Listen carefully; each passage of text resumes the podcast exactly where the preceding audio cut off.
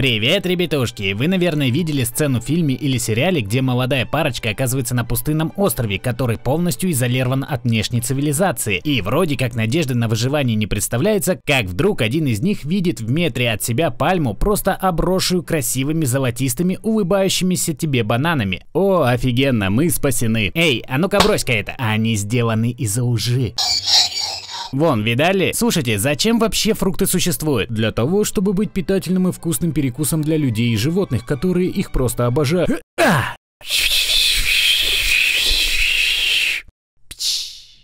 Блин, слушай, не обязательно было его бросать в солнце. Ты следующая, Сьюзан! А, откуда ты знаешь мое имя? Потому что я тебя создал. Ладно, многие из вас, наверное, знают, что фрукты появились потому, что природа такая... Ты же понимаешь, что если ты сделаешь свои семена чуть более вкусными, то какая-нибудь тупая птица унесет ее на дальние земли. Но потом появились люди и такие... А знаешь, неплохо. Что скажешь, если мы тебя приручим и увеличим вкусную часть раз так в 200?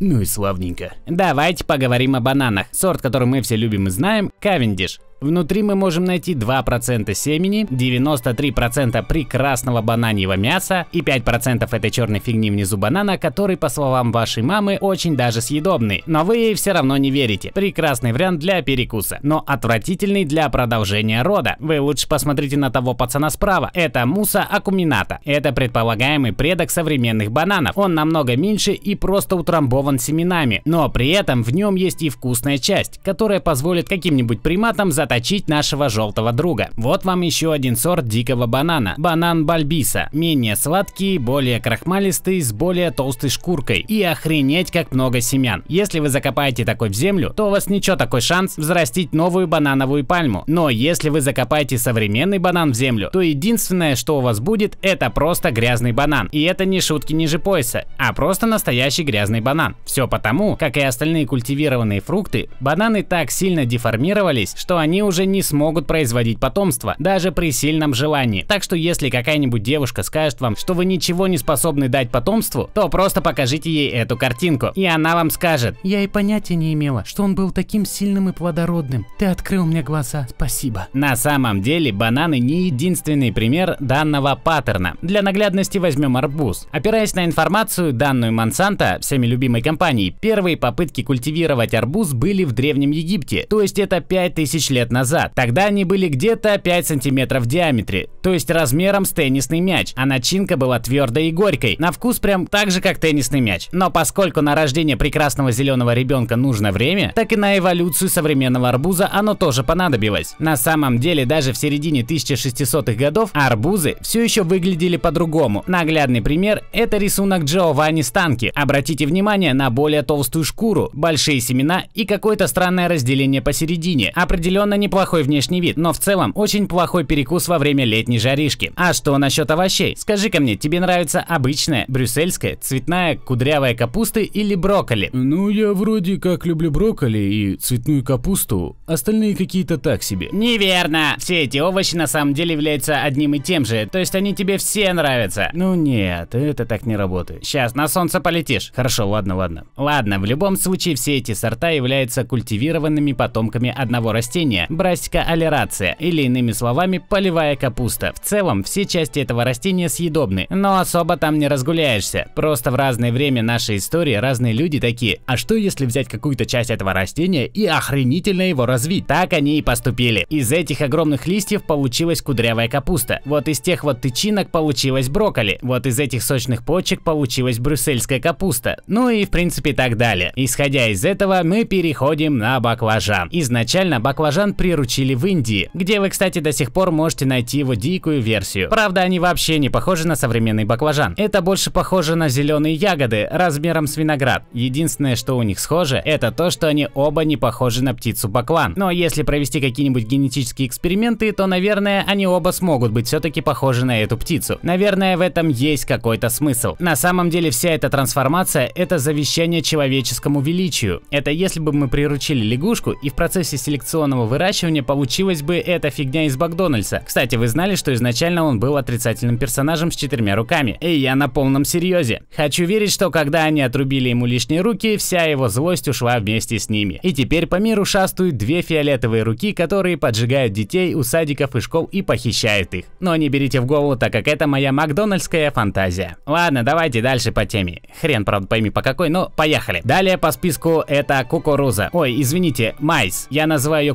кукурузой, как любой нормальный человек. Если бы ее все называли кукурузой, то вот это бы называлось майсовой мазней. Идеально звучит, да? А вот и нет. Засуньте это в этимологическую бездну и не доставайте никогда. Вообще, когда мы говорим о предках кукурузы, то мы думаем о бэйби-корнах, которые можно найти в китайских блюдах. И вроде все на этом. Но на деле это просто маленькие кукурузки. А настоящим предком кукурузы является нечто по названием теосинта. И выглядит оно вот так. Я, конечно, не специалист, но это похоже на мусор. Молодец, не специалист.